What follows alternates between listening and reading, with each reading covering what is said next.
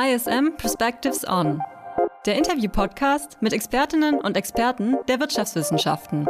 Heute Perspectives On Celebrity Testimonials.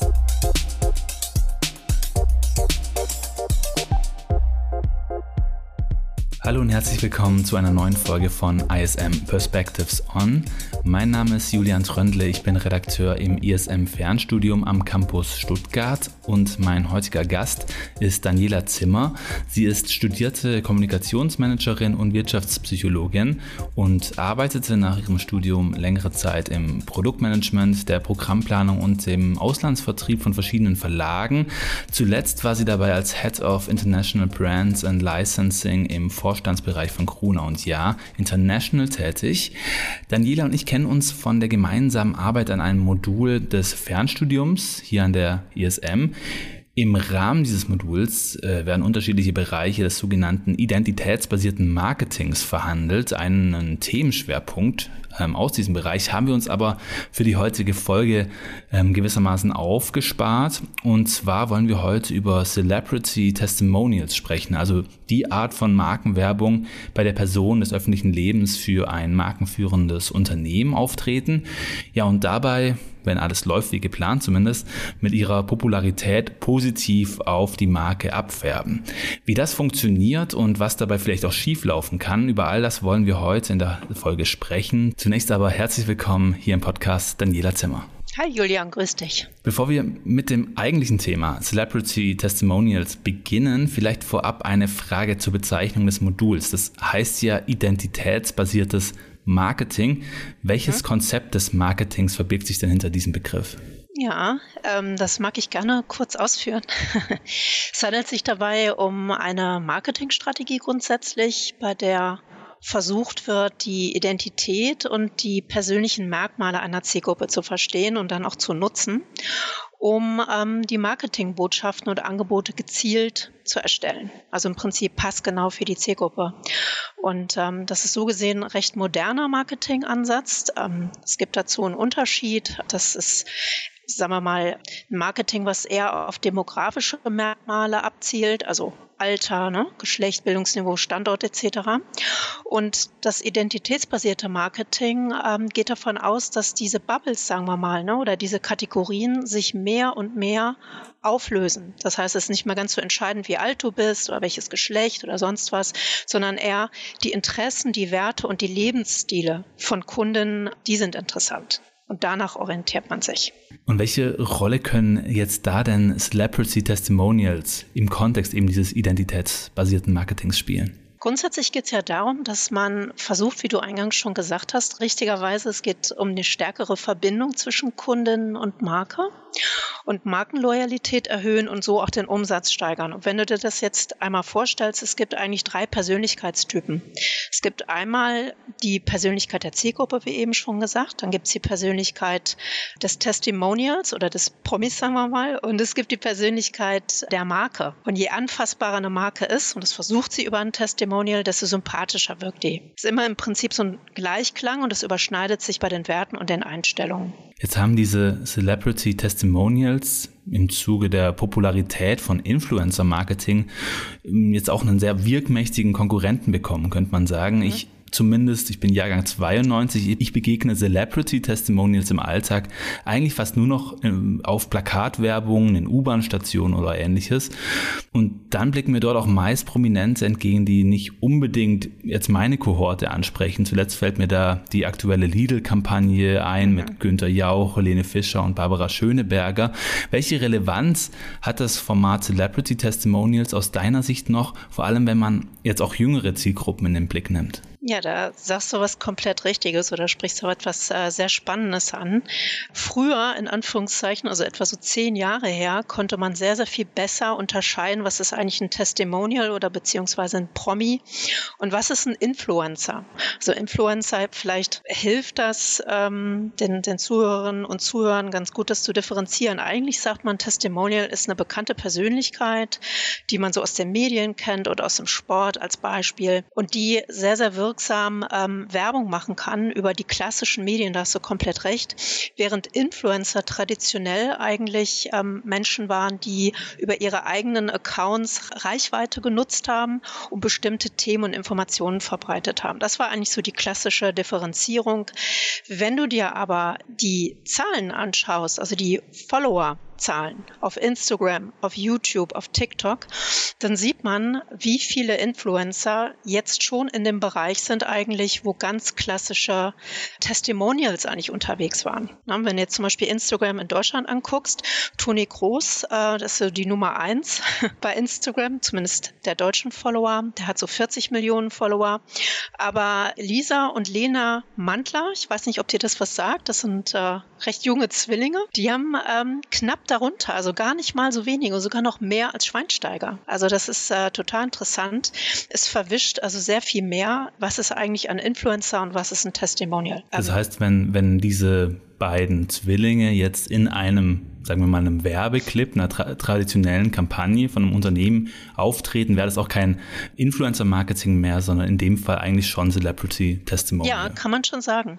Es kommt tatsächlich darauf an, welche Zielgruppe du ansprechen möchtest. Ne? Weil im Endeffekt, wenn du ähm, junge Frauen ansprechen möchtest, unter 20, dann macht sich das natürlich nicht eine Helene Fischer irgendwie zu zeigen. Da kann sich die Zielgruppe nicht mit identifizieren, jedenfalls nur in Maßen mit identifizieren. Und du guckst natürlich immer nach einem guten Match zwischen der Influencerin oder dem Testimonial und der Marke. Wie passt das zusammen? Und das muss auch wirklich sehr, sehr genau vorgenommen werden. Das ist die Geschichte des Einsatzes von Testimonials, jetzt anders als das Influencer-Marketing, ja auch schon recht lang. Also zumindest wenn man mhm. eine weite Definition anlegt, könnte man auch schon irgendwie einen Reichskanzler äh, Otto von Bismarck nach seiner Entlassung heranziehen. Der wurde auch schon auf Schnapsflaschen Etiketten abgedruckt. Also ja. eine Art Proto-Testimonial könnte man sagen. In der Zwischenzeit sind natürlich unzählige einige prominente Menschen als WerbebotschafterInnen für markenführende Unternehmen aufgetreten. Welche Kampagnen aus dieser langen Geschichte von Testimonials sind dir denn da als ja vielleicht besonders gute Best Practice Beispiele nachhaltig in Erinnerung geblieben? Also wenn man so ein bisschen in die Historie reinblickt, dann äh, geht das tatsächlich sagen wir mal, auf, auf Markenbotschafter, Markenbotschafterinnen zurück so auf die 1920er Jahre. Ne? Das ist natürlich weit vor meiner Zeit. Ähm, da gab es so eine Seife Lux, das hat super gut funktioniert. Da hat irgendwie jeder Hollywood-Star ähm, eine Werbung für gemacht. In Deutschland war das sehr viel später, erst 1966 so mit Beckenbauer, Gerd Müller, Jupp Heynckes. Tatsächlich waren es erstmal so die Fußballer, überraschenderweise, die Werbung geschaltet haben. Und da war damals schon so die Frage, naja, ob äh, Beckenbauer tatsächlich so Knorr irgendwie ist, ne? weil er hat tatsächlich Werbung für Knorr gemacht. Das war so die erste prominente Testimonial-Kampagne. Aber dass man es jemandem abgekauft hat, im wahrsten Sinne des Wortes, das war Jupp Heynckes, ähm, der für Friseurartikel oder Frisiercreme Werbung gemacht hat. Das ist so das Erste, was einem so in die, also zumindest mir in den Kopf kommt. Neben den Potenzialen, die sich über einen positiven Image-Transfer von einer prominenten Person auf einen Marken führendes Unternehmen ergeben könnten geraten Testimonials-basierte Kampagnen, vielleicht ist das auch ein Grund, warum jetzt da auf Anhieb auch oftmals dann gar nicht so viele einfallen, wo es mhm. positiv lief. Meistens geraten sie in den Fokus der öffentlichen Wahrnehmung, wenn sie irgendwie spektakulär scheitern. Meist weil die Person, in deren Liste man sich ja eigentlich irgendwie sonnen wollte, einen Fehltritt sich erlaubt. Welche Kampagnen erscheinen dir denn da besonders erinnerungswürdig, die letztlich aufgrund ja, eines Gesichtsverlusts des Testimonials dann auch ein Desaster waren für die Marke? Ja, da hast du natürlich recht. Es bleibt einem siebenmal mehr im Kopf, wenn es gescheitert ist, wenn es nicht funktioniert hat. Oder man sich gefragt hat, was ist da denn schiefgelaufen? Also gibt es äh, sehr aktuelle Beispiele, die mir im Kopf sind. Äh, einmal Kanye West, äh, den Rapper, ich glaube, den kennen so die meisten, ähm, der mit Adidas kooperiert hat und aufgrund von antisemitischen Aussagen ja dann für sehr negative Schlagzeilen gesorgt hat, was Adidas dann bewogen hat, schlussendlich doch den Stecker zu ziehen. Die Produkte waren sensationell sensationell erfolgreich, deswegen hat man das lange toleriert. Also alle, ja, alle Ausschläge oder alle negativen ähm, Aussagen von Kanye West ähm, wurden so ein Stück weit äh, toleriert, aber am Ende, wie gesagt, vom Dreivierteljahr war es dann ganz vorbei. Das war ein extremer Schaden ähm, finanzieller Schaden erstmal, weil Umsatzverluste drohten und Adidas wirklich große Sorgen hatte, dass dann auch der Markenwert in den Keller geht. Wir haben dann mit Spannung auf die, äh, auf die neuen Markenwerte gewartet von Adidas. Sie sind allerdings nicht eingebrochen. Das heißt, Adidas hat gut reagiert in dem Fall. Wichtig ist das Unternehmen, ähm, das monitoren, dass sie beobachten, wie sich Persönlichkeiten so im öffentlichen Leben benehmen, nenne ich es jetzt mal, und dann entsprechend reagieren. Und das heißt, dass sie auch zeitnah reagieren. Im Fall von Adidas hat man sich sofort distanziert von diesen Aussagen. Das ist jetzt nicht weiter überraschend.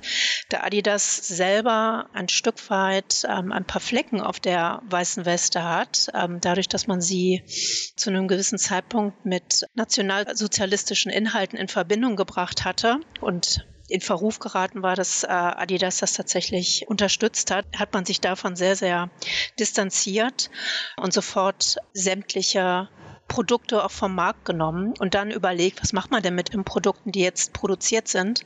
Im Sinne der Nachhaltigkeit hat man sich dann entschlossen, sie nicht zu entsorgen, sondern ähm, das Adidas-Logo auf den Schuhen sozusagen zu xen, also unkenntlich zu machen und den Erlös gemeinnützigen Zwecken zu spenden. Und das wurde von der breiten Öffentlichkeit erstmal gutiert. Das war erstmal okay so. Lässt sich denn dieses Risiko, dass MarkenbotschafterInnen in der öffentlichen Wahrnehmung abstürzen seitens des markenführenden Unternehmens überhaupt ja umfänglich ausschließen? Ja, man kann vielleicht versuchen, Personen zu wählen, die ein diskretes Privatleben pflegen oder politische Diskurse weitgehend meiden. Letzten Endes bleibt aber ja auch bei jedem Prominenten immer auch die bleiben das frei handelnde Subjekte und sind entsprechend auch fehlbar, oder nicht? Das stimmt tatsächlich. Also dementsprechend ist es halt eben wichtig, dass du im Vorfeld als Unternehmen genau überlegst, mit was für Menschen arbeite ich da zusammen. Das gilt übrigens auch für den Prominent, mit welcher Marke arbeite ich denn da? Denn auch Marken haben ja nicht immer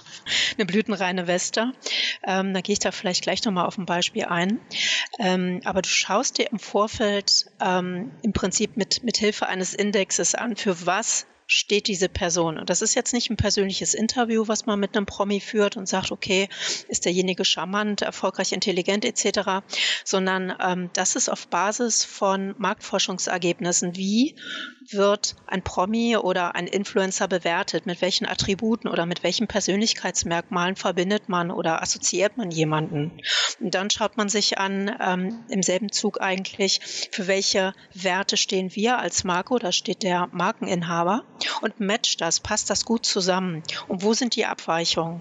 Jetzt im Fall von ähm, Adidas und Kanye West hat man natürlich, wenn man sich das Label anguckt, also jetzt nicht Adidas selbst, sondern GZ, die im Prinzip Prinzip die Schuhe, die dahinter stehen und die Kleidung, die unter diesem Sublabel ähm, vermarktet worden sind, das war provokant. Und die Mode und die Schuhe waren sehr außergewöhnlich, will ich das mal nennen, im ganzen Design. Und dann lebt natürlich auch eine Marke davon und profitiert, so möchte ich es fast sagen, profitiert davon, dass jemand wie Kanye West dann auch polarisiert. Das heißt, es ist so gesehen ein mehr oder weniger kalkuliertes Risiko. Der steht hier jetzt ja nicht für Zuverlässigkeit, Ehrlichkeit, Robustheit, Wohlerzogen oder sonstiges. Das will man aber auch nicht mit der Marke rüberbringen.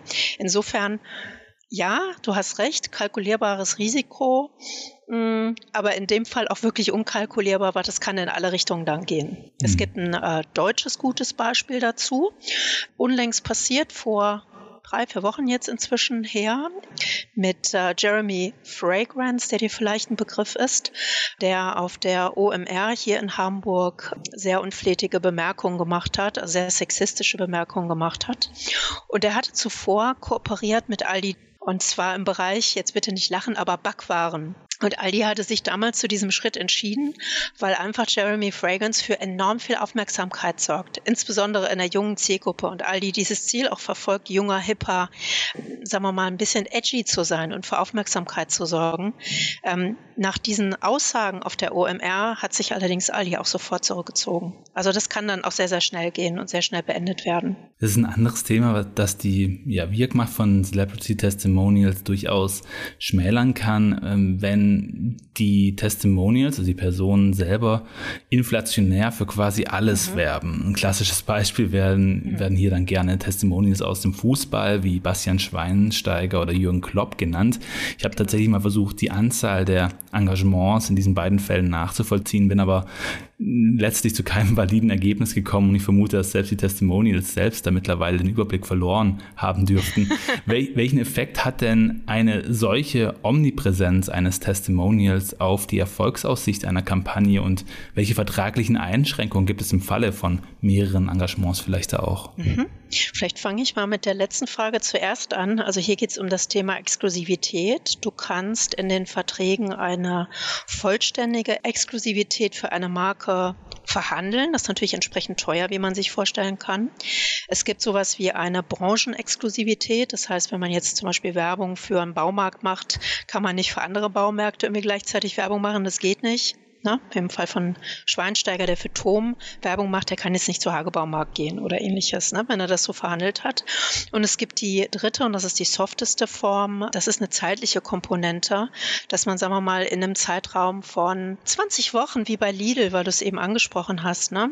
Ähm, unter anderem Schöneberger, na, jetzt komme ich nicht auf den Comedian, Max, Gier, Max Giermann ja. und Helene Fischer, ähm, die haben mit Sicherheit eine zeitliche Komponente drin, weil die Kampagne 20 Wochen läuft, dass sie in der Zeit wirklich dann auch nichts anderes ähm, unterschreiben.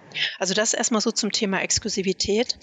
Und auf deine Frage, auf deine Eingangsfrage zu antworten, ist das ganz erstaunlich, aber der Wert derjenigen, die sagen, ich glaube, dass der Promi wirklich dieses Produkt auch selber benutzt und da selber hintersteht, der ist erstaunlich gering. Er liegt zu unter 30 Prozent, also eher so bei 25, 24 Prozent und nimmt auch eher ab.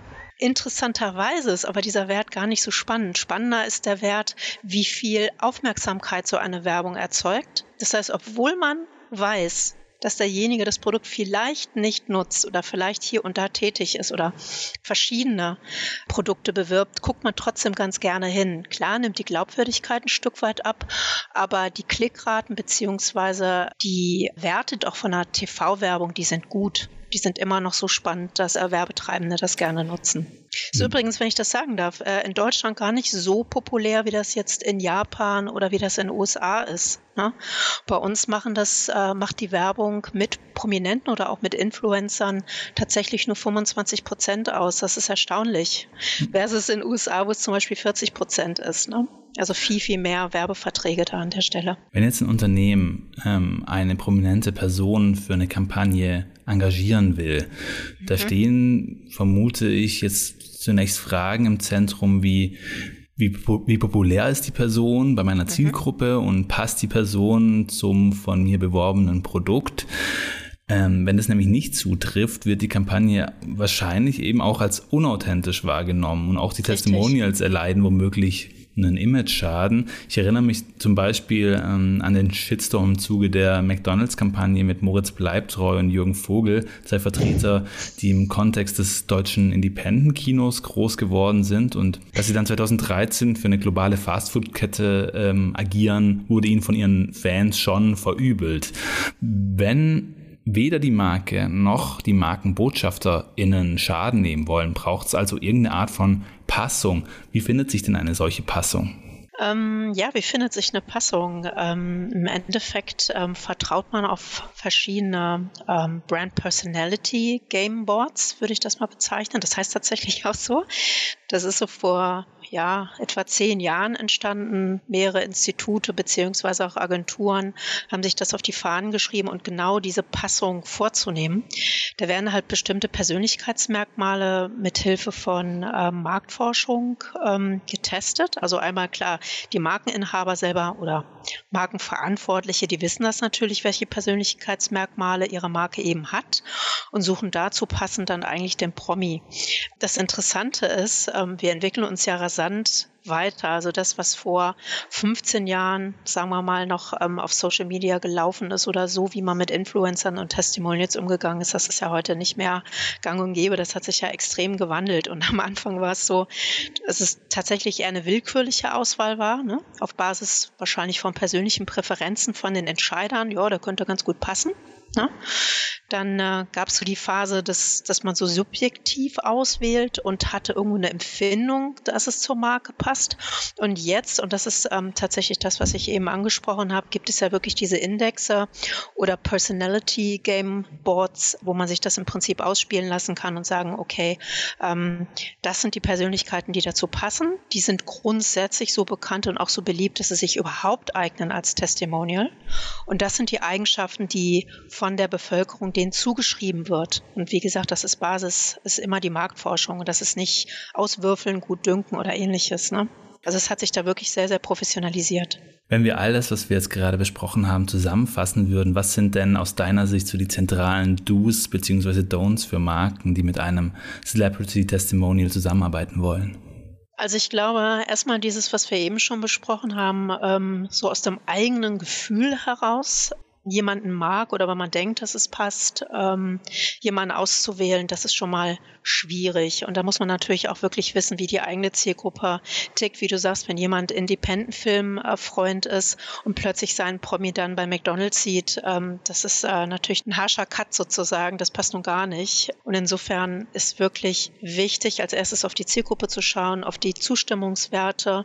Und ich würde wirklich empfehlen, eine Art Testballon zu starten mit einer mini kleinen Kampagne, um mal zu gucken, wie es überhaupt ankommt, bevor man da das ganz große Spiel spielt und äh, auf allen Kanälen das dann macht und dann für beide Seiten äh, keinen Erfolg hat. Das ist ja auch für den Promi, wie du schon richtig gesagt hast, auch schwierig. Miley Cyrus zum Beispiel, hast du mitbekommen, dass die Werbung für Magnum macht? Nee. Ich auch nicht. Mhm. Die haben das so ganz vorsichtig versucht, indem sie bei einem Online-Konzert, was man nur streamen konnte, da gab es dann Einblendungen, ne? da war das Magnum Eis quasi ein Mikrofon, dann passte das irgendwie. Aber scheinbar, aus welchen Gründen auch immer, das wird natürlich Unilever da auch nicht bekannt geben, aber ähm, ist es dann darüber hinaus nicht weitergegangen. Das wäre so ein klassischer Test. Also ich glaube, das, das ist so das das Essentielle, würde ich sagen. Nichtsdestotrotz bist du ja nie davor gefeit, dass es dennoch passieren kann, auch wenn der Markenfit da ist. Man muss ein bisschen gucken, ähm, dass man es erstmal klein hält, wenn man sich unsicher ist, insbesondere dann, wenn es polarisiert und erstmal schauen, wie die Zustimmungswerte sind und das dann Step by Step im Prinzip ausweiten. Das machen im Prinzip die meisten Unternehmen aber auch so. Zum Abschluss würde ich gerne nochmal zum Beginn unseres Gesprächs zurückkommen, nämlich auf die Unterscheidung zum Influencer-Marketing. Wir haben ja schon beschrieben, dass hier offensichtlich eine Art Konkurrenzformat entstanden ist.